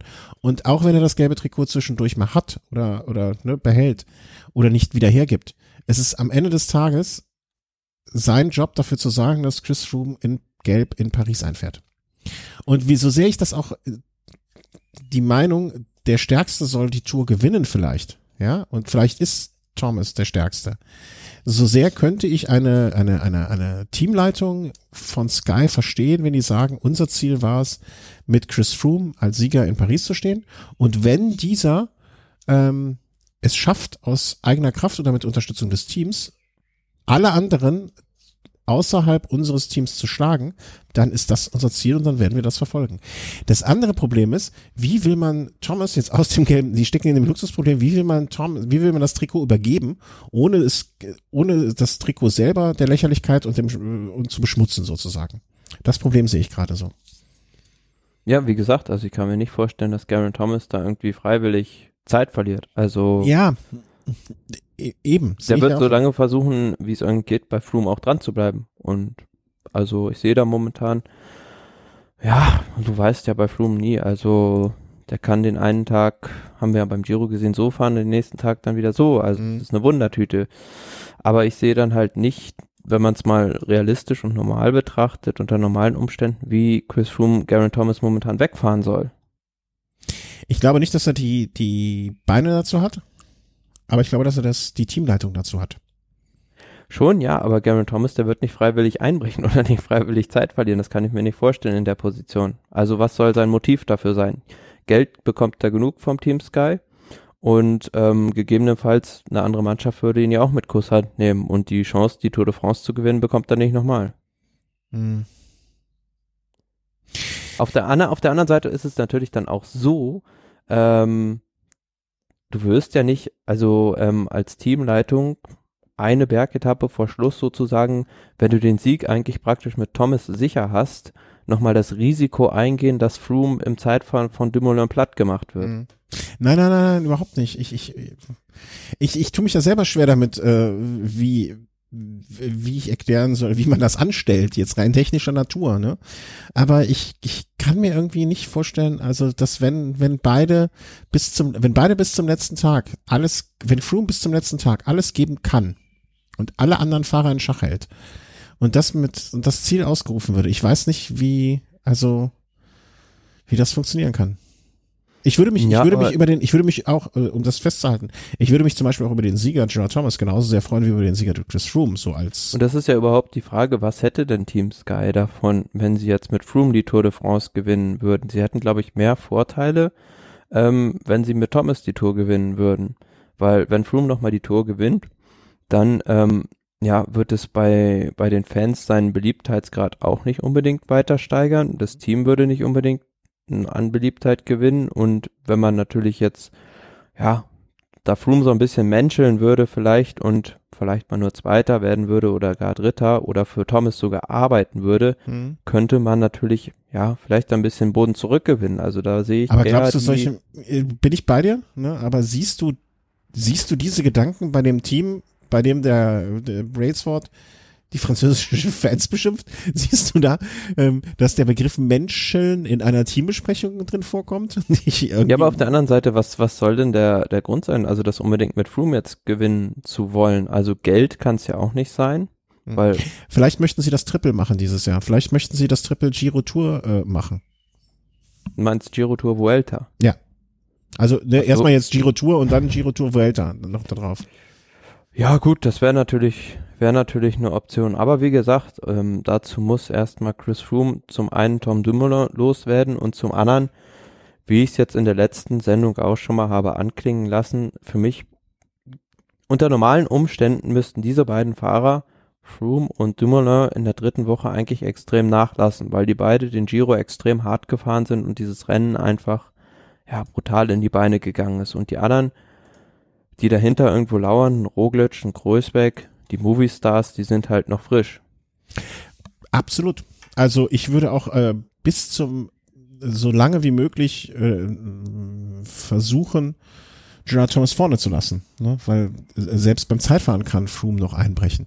Ich weiß auch nicht, wie man das äh, machen will oder wie man wie man diesen diesen Übergabeprozess äh, so gestalten wollen würde als Team Sky, ohne es lächerlich aussehen zu lassen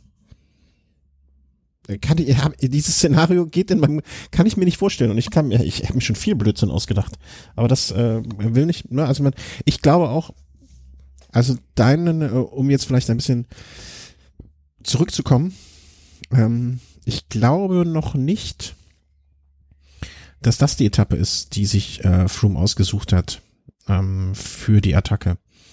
Weil du meinst, der fährt auf der Etappe Ja. äh, nach ähm.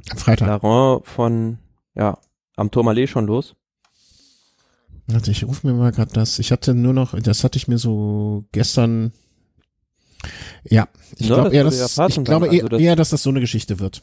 Und zwar, dass Das man wären dann, wäre dann kein 80 Kilometer Solo, sondern ein 100 Kilometer Solo.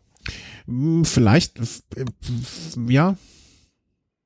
Ich, ich, ich, er lässt, er lässt morgen, also morgen versuchen sie es wirklich mit äh, Geballtheit.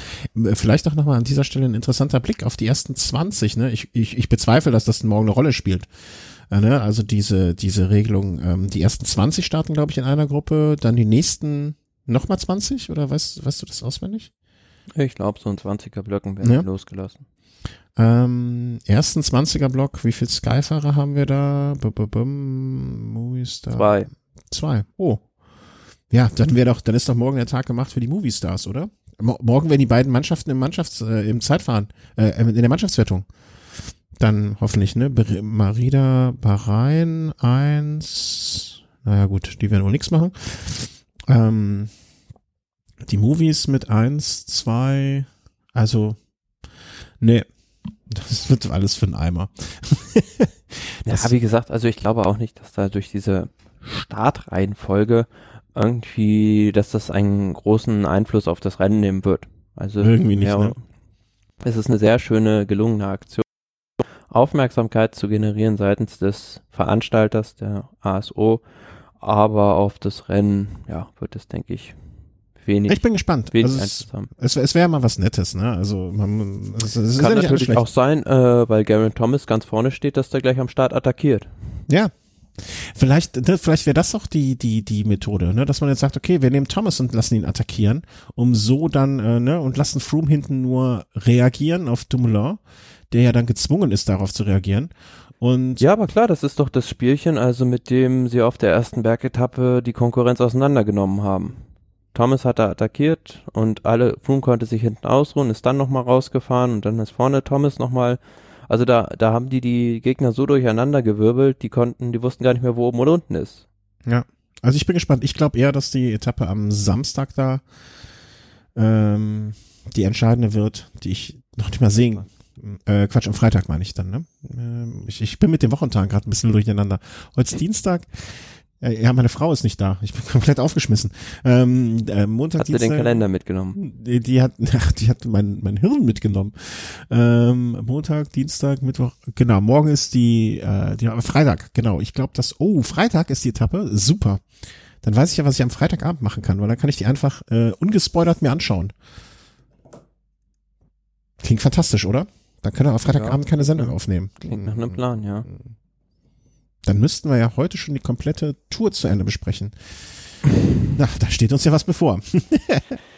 Ja, aber andererseits jetzt auf dieser Etappe morgen mh, kann ich mir auch gut vorstellen, dass das Team Lotto NL Jumbo ein Faktor wird. Die werden, denke ich, mit Sicherheit recht früh versuchen, diese, diese Doppelspitze auch auszuspielen. Also entweder Roglic oder Kreuzweg da versuchen, früh in die Attacke zu schicken und damit Druck auf die anderen auszuüben. Und offiziell haben, die haben ja ein ähnliches, eine ähnliche Situation wie bei Sky.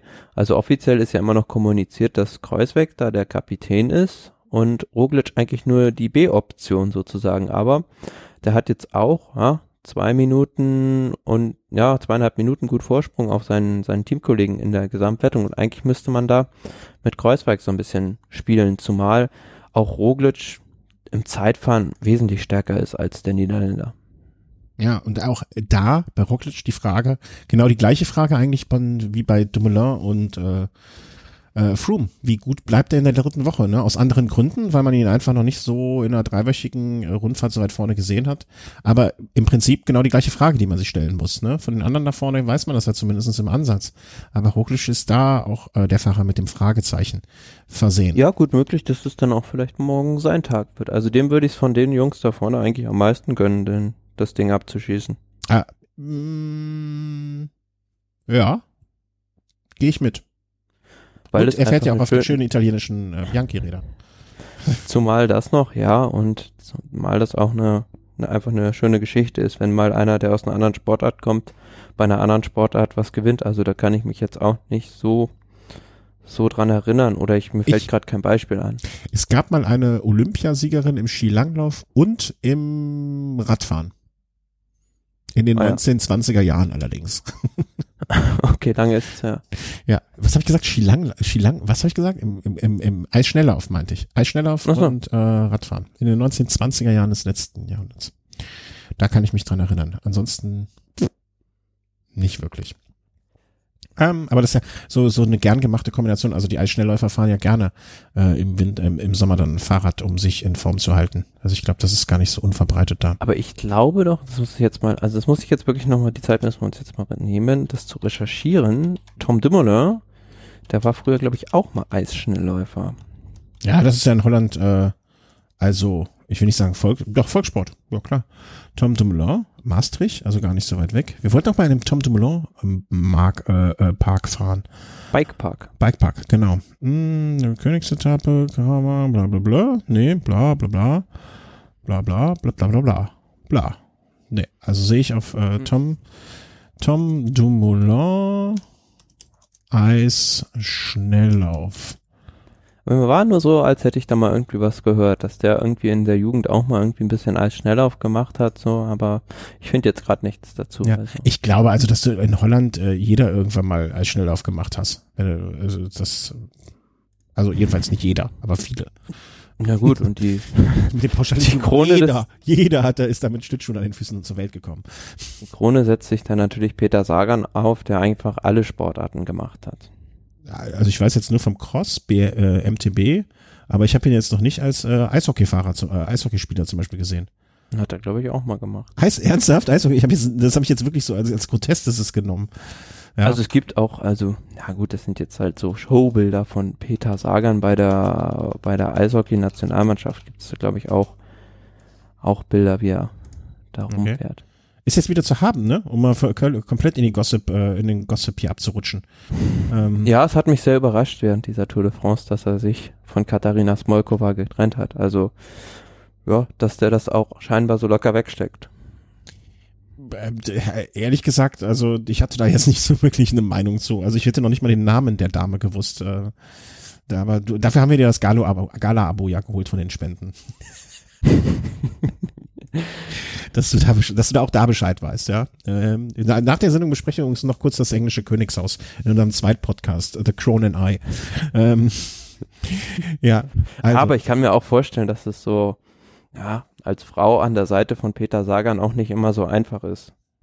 Du, ich, ich kann mir Peter Sagan privat so überhaupt gar nicht vorstellen. Klingt blöd, aber äh, A, interessiert es mich auch gar nicht, komischerweise.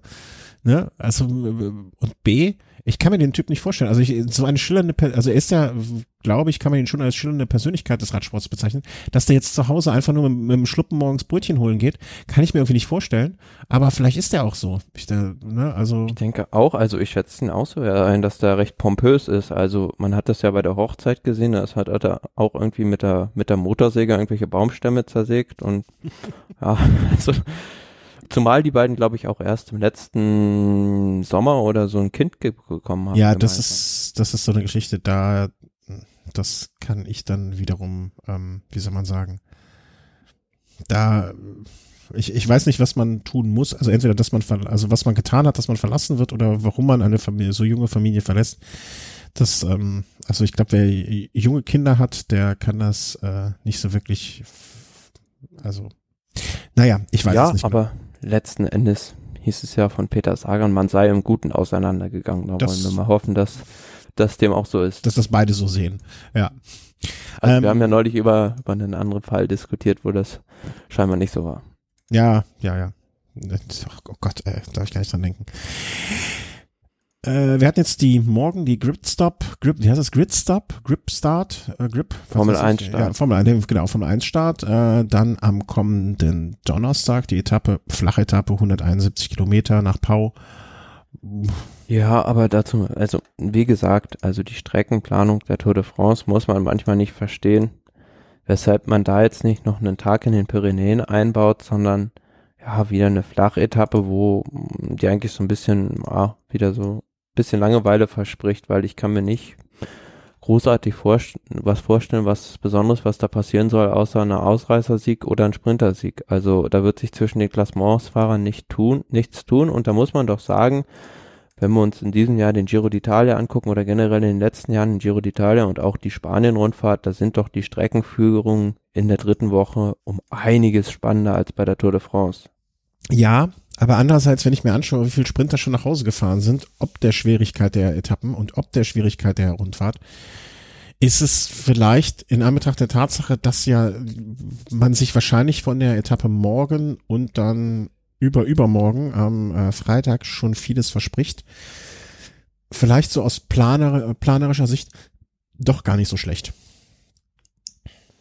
Ja, aber andererseits hm, musst du halt auch sehen, wie hart gefahren werden würde, wenn, wenn man noch eine Bergetappe dazu einbauen würde. Aber generell, also ich finde halt diese, diese Topografie dieser Pyrenäen-Etappen recht unglücklich. Mhm. Ja. Also diese, diese Ankunft heute beispielsweise, da hätte, also wozu braucht man diese lange Anfahrt? Also auch da hätte man die Etappe massiv entweder einkürzen können. Oder man hätte noch zwei weitere Pässe eingebaut, um sie selektiver zu machen. Dann hast du nämlich eine Distanz von über 200 Kilometern und ähm, ja, im Finale drin eine enorme Selektion, aber mit diesen, wie viele waren es? Ähm, ja, Rund drei schwierigen, drei schwierigen Bergen hast du da jetzt, also was heißt schwierige Berge? Das sind zwar Eins, Einser-Kategorie Berge, aber jetzt spielen die nicht in der Liga eines Col de Tourmalet beispielsweise, mhm. hast du da nicht so die, die Selektionskiller. Und du hast vor allen Dingen äh, 100 Kilometer Anlauf, äh, 100 Kilometer Junk Miles am Anfang. Das ist halt auch genau das, was, was so ein bisschen die Favoriten vom, zum frühen Attackieren hemmt. Mhm. Ja, ja, klar. Ähm, ja, also ich glaube, zu der Etappe dazwischen ist dann auch nichts, nicht mehr viel zu, zu sagen, aus dass das wahrscheinlich äh, eine. Ich, ich würde es so, so ein bisschen äh, despektierlich vielleicht auch äh, Ruhetag B nennen, für zumindest für die Gesamtklassementsfahrer diese Woche. Ich hoffe, sie äh, sparen da die Körner, um dann am äh, Freitag doch noch mal ein Feuerwerk abzubrennen. Ähm, würdest du mir einen Gefallen tun? Ja. Nichts Großes, nichts Großartiges, nichts Schlimmes, keine Sorge. Weil ist jetzt schon fast was Privates, das wir jetzt hier öffentlich machen. Ähm, wenn du am Freitag, ich weiß nicht, wie ich darauf komme, aber ich gehe davon aus, dass du zumindest in weiten Teilen die Etappe in irgendeiner Art und Weise verfolgst, würde ich es fantastisch finden oder auch gerne ein Hörer, der das jetzt hört vor Freitag, mir den Kilometer zu sagen, ab wann ich gucken soll. Weil wenn ich, also ne, wenn, wenn die jetzt äh, über den Aspin zum Beispiel noch so entspannt drüber rollen und nichts passiert, dann kann ich mir sparen, am Abend äh, die ersten drei Stunden Langeweile mir anzuschauen. Das heißt, ich würde mich sehr, sehr freuen, wenn irgendein Hörer oder ne, im Zweifel du dann mir sagst, pass auf, es lohnt sich, diese Etappe zu schauen ab Kilometer X. Weil dann kann ich abends nämlich mir die Aufzeichnung vorspulen bis dahin. Das, damit wäre mir sehr geholfen sozusagen. Ja, auf jeden Fall. Also ja? das kriegen wir also, schon hin. Das kriegen wir schon hin. Und ansonsten, wenn der Thomas es vergisst oder bis dahin irgendwie, keine Ahnung, in Winterschlaf fällt, dass vielleicht irgendein Hörer mir das sagt. Das finde ich. Und dann kann ich hinterher auch vergleichen. Das finde ich ganz lustig, äh, wer was so wie gesagt hat. Ja, also, äh, Aspin, Tourmalet, ähm, äh, Obisque, äh, wie heißt der in der Mitte? Bordere, Bordere. Könnte ein großer Tag werden. Ich hätte es ein bisschen schöner gefunden, wenn es eine Bergankunft nochmal gewesen wäre und nicht die Abfahrt runter noch kommt, wäre für mich meiner Meinung nach die interessantere, noch interessantere Etappe, Etappe geworden. Definitiv und auch hier wieder, ja, weil ich weiß nicht, was ich die, also bei der Planung der Strecke zwischen Ende der Tourmalet-Abfahrt und Beginn des nächsten Anstiegs sind es dann halt mal so 20 Kilometer, die einfach flach sind und die das Rennen extrem hemmen. Mhm. Und ja, da würde ich mir halt wünschen, dass man dann irgendwo gleich in den nächsten Anstieg reingeht. Also ich weiß jetzt nicht, ob das irgendwie da in der Gegend nicht möglich ist oder aber mir fällt es halt generell bei der Tour de France immer auf, im Gegensatz zu den anderen beiden großen Landesrundfahrten, dass man immer weiß nicht, ob das bewusst ist, diese Flachstücken da einbaut, die einfach ja ein Killer sind für die Spannung des Rennens. Ja, die macht's, die machen es halt einzelnen Ausreißer oder oder Zweier, Dreiergruppen schwieriger, sich gegen ein großes Feld zu behaupten, ne? Anstatt dass es klar gut, wenn wenn jetzt an dem Tag der Fall eintreten sollte, also mal wild gesponnen, Team Sky liegt hinten und muss angreifen, dann ist es natürlich die optimale Etappe, um um mit einer guten Mannschaft da das Ding noch wieder zu richten. Aber für die anderen sieht's da halt relativ mau aus, schon am Tourmalet irgendwie anzugreifen, weil Team Sky wird dich auf dem Flachstück, wird dir da zwei Minuten abnehmen. Mhm. Also ich würde da glaube ich schon, also wenn ich mir jetzt so, ähm, wenn man sich die Karte mal anschaut, ich könnte mir vorstellen, dass es da Möglichkeiten gegeben hätte, vom Tourmalet äh, runterkommend direkt nochmal über ein, zwei Hügel äh, da gefahren wäre. Also da sieht man ja schon Gebirgskämme, nennt man das Gebirgskämme? Ich glaube schon äh, über die man noch drüber hätte ähm, jodeln können. Man hat sich dazu entschlossen, dann lieber nach dem Tourmalet in einem längeren Tal oder zwei miteinander verbindende Tale, Täler zu ähm, an dem nächsten Anstieg zu fahren. Aber warten wir mal ab. Also ne, jede Etappe kann hart gefahren für die für die Fahrer schwierig werden. Das äh, kann man glaube ich so stehen lassen. Und ich würde mir, ich, ich kann mir vorstellen, dass es an dem Tag ein Spektakel gibt und würde mich darüber sehr freuen, weil dann am Samstag wäre dann die letzte Möglichkeit mit mehreren Pannen Gerard Thomas sonst aus dem gelben Trikot wieder diskret raus, diskret raus. Wie, wie entsorgen wir diskret Gerard? Ähm, das äh, wäre so die Frage dann. Ne? Zeitfahren ist, glaube ich, die Frage noch, wie gut sind Dumoulin äh, oder wie fit sind Dumoulin und äh, Froome noch? Eine der entscheidenden. Und wie gut ist Roglic und was kann Gerard Thomas machen? Das sind, glaube ich, die Fragen, die man sich vorher und währenddessen stellen wird. Ja, klar. Und aber gut, beim, beim Giro hatten wir auch schon so drei Tage vor Schluss das Klassement so halb in den Raum gestellt und wir haben ja gesehen, was dann noch passiert ist. Also wurde alles komplett auf den Kopf gestellt. Mhm. Bei der Tour de France, na, bin ich da so ein bisschen skeptisch eher. Zum einen wegen der, wegen der Etappe. Du hast halt nicht so eine Monster-Etappe wie die über den Finestre noch drin, die dazu verleitet. Und zum anderen natürlich, weil jetzt beispielsweise ein Mann wie Garen Thomas vorne ist, der eigentlich wenig Anzeichen macht, zum einen einzubrechen und zum anderen auch nicht wie Simon Yates beim Giro, na, da vielleicht überflüssig Kräfte zu verschleudern. Mhm. Fährt doch sehr ökonomisch. Mhm. Ja, ja, klar. Also ich bin, ich bin gespannt. Also am Samstag werden wir bei äh, Rad am Ring sein und äh, ich hoffe, dass da zumindest irgendeine Möglichkeit gibt, äh, auf dem neuesten Stand gebracht zu werden, immer mal wieder. Ähm, das würde, würde ich als sehr notwendig betrachten für meine Stimmung dort. Ähm, ja. Wer ist, fragen wir die obligatorische Frage am Ende. Wer fährt am Samstag, äh, am Sonntag dann in Gelb nach Paris? Dein Tipp jetzt, nach Stand der Zeit? Mein Tipp jetzt ist äh, Thomas. Okay. Mhm. Ja, aber wie gesagt, ich würde da, fände da diese Idee vom Chris nochmal ganz spannend. Was war das nochmal? Also ich war, der hat so viele Ideen. Auf der letzten Etappe die Fahrer mit dem Abstand des Gesamtklassements auf so. einem Verfolgungsrennen auf die Strecke zu lassen. Ja, ist grundsätzlich keine unspannende Idee, aber ich bin dazu äh, noch zu sehr Traditionalist, als dass ich glaube. Meinetwegen auch auf der vorletzten Etappe und dann sollen sie da ihre ihre Chance, die sie machen, aber das wäre mal eine coole Idee. Also. Ich glaube, das sollte man bei der Dauphiné vielleicht mal ausprobieren. Also ich würde es ungern bei der Tour de France ausprobieren, sondern lass uns das doch einfach nächstes Jahr bei der Dauphiné am vorletzten Tag mal machen und äh, dann mal gucken. Äh, ja, aber ausprobiert wurde es ja mehr oder weniger schon bei der Hammer Series. Hammer ja, aber da hat man es zwar mit Mannschaften, aber es ist ja ein ähnliches Format. Mhm. Finde ich sehr cool. Mhm. Ja. Ich bin gespannt. Also du sagst Thomas, ich äh, ich lehne mich jetzt mal, äh, äh, also ich sag mal was ganz Verrücktes. Ich glaube, oh, also im Moment bin ich so komplett unentschlossen. Äh, Thomas wäre wahrscheinlich der logischste Name, den man hier nennen sollte. Ich, ich mache jetzt mal was. Ich sage Rockledge. Es würde dem Radsport auf jeden Fall gut tun. Absolut. Also das wäre für den äh, jetzt unter ähm, äh, objektiven Gesichtspunkten, was wäre das Beste für den Radsport, wäre das definitiv die Geschichte, ähm, die ich mir am meisten wünschen würde. Ja, definitiv.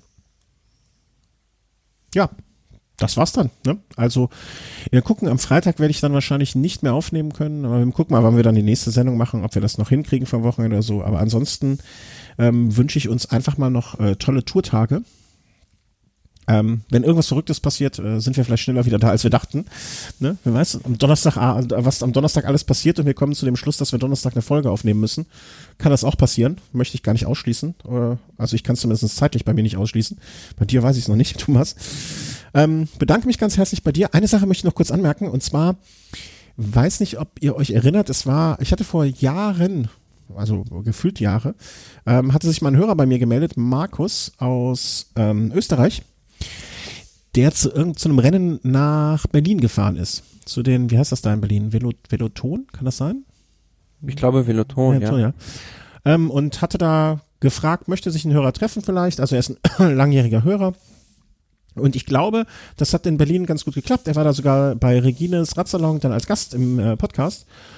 Und ähm, das hat er jetzt zum Anlass genommen. Er fährt jetzt nach Hamburg zu den Star Classics. Die ist, glaube ich, immer eine Woche nach der Tour, ne? Oder anderthalb oder zwei Wochen? Irgendwie sowas in der Art. Ähm, ja, und dann hat er sich gedacht, ach, das hat beim letzten Mal so nett geklappt und ich habe nette Menschen getroffen. Ähm, deswegen mache ich das jetzt nochmal und äh, fragt an, ob jemand Lust hat, so eine Art Hörertreffen. Äh, wir sind nicht da, also ich bin zumindest nicht da, du glaube ich auch nicht, in Hamburg zu machen. Ähm, ich würde sagen, jeder, der bei den Star Classics startet und äh, vielleicht da Lust hat, am Abend vorher oder am Abend danach oder wann auch immer mal ein Getränk zu sich zu nehmen, ein bisschen quatschen oder was auch immer, der soll am besten äh, unter dieser Folge kommentieren weil dann sieht der Markus das am einfachsten und dann kann der Kontakt hergestellt werden. Und das gleiche gilt, äh, hat er auch schon angeboten, dann natürlich in Tirol bei der WM ähm, wo ich ehrlich gesagt noch gar nicht drüber nachgedacht habe. Du wirst vielleicht da sein, ist ja nicht so weit. Definitiv. Ja, also dann äh, ne, könnt ihr schon mal zu zweit irgendwie was machen, wenn ihr möchtet oder wenn ihr Zeit findet. Aber auch das äh, für Tirol kann man da vielleicht so eine Art Kontaktbörse herstellen. Gut, Vielleicht können wir den Chris auch noch irgendwie an den Start ziehen. Ja, den, äh, den packt, packt man noch ein ins Gepäck. Äh, ich hatte den Markus die E-Mail noch gar nicht beantwortet. Äh, das tut mir sehr leid, aber es war einfach viel los. Ähm, betrachte dies bitte als eine Antwort auf deine Frage. Gut. Also, eine schöne Resttour. Vielen Dank äh, für eure Unterstützung in jeglicher Form immer und ähm, habt viel Spaß. Tschüss. Tschüss.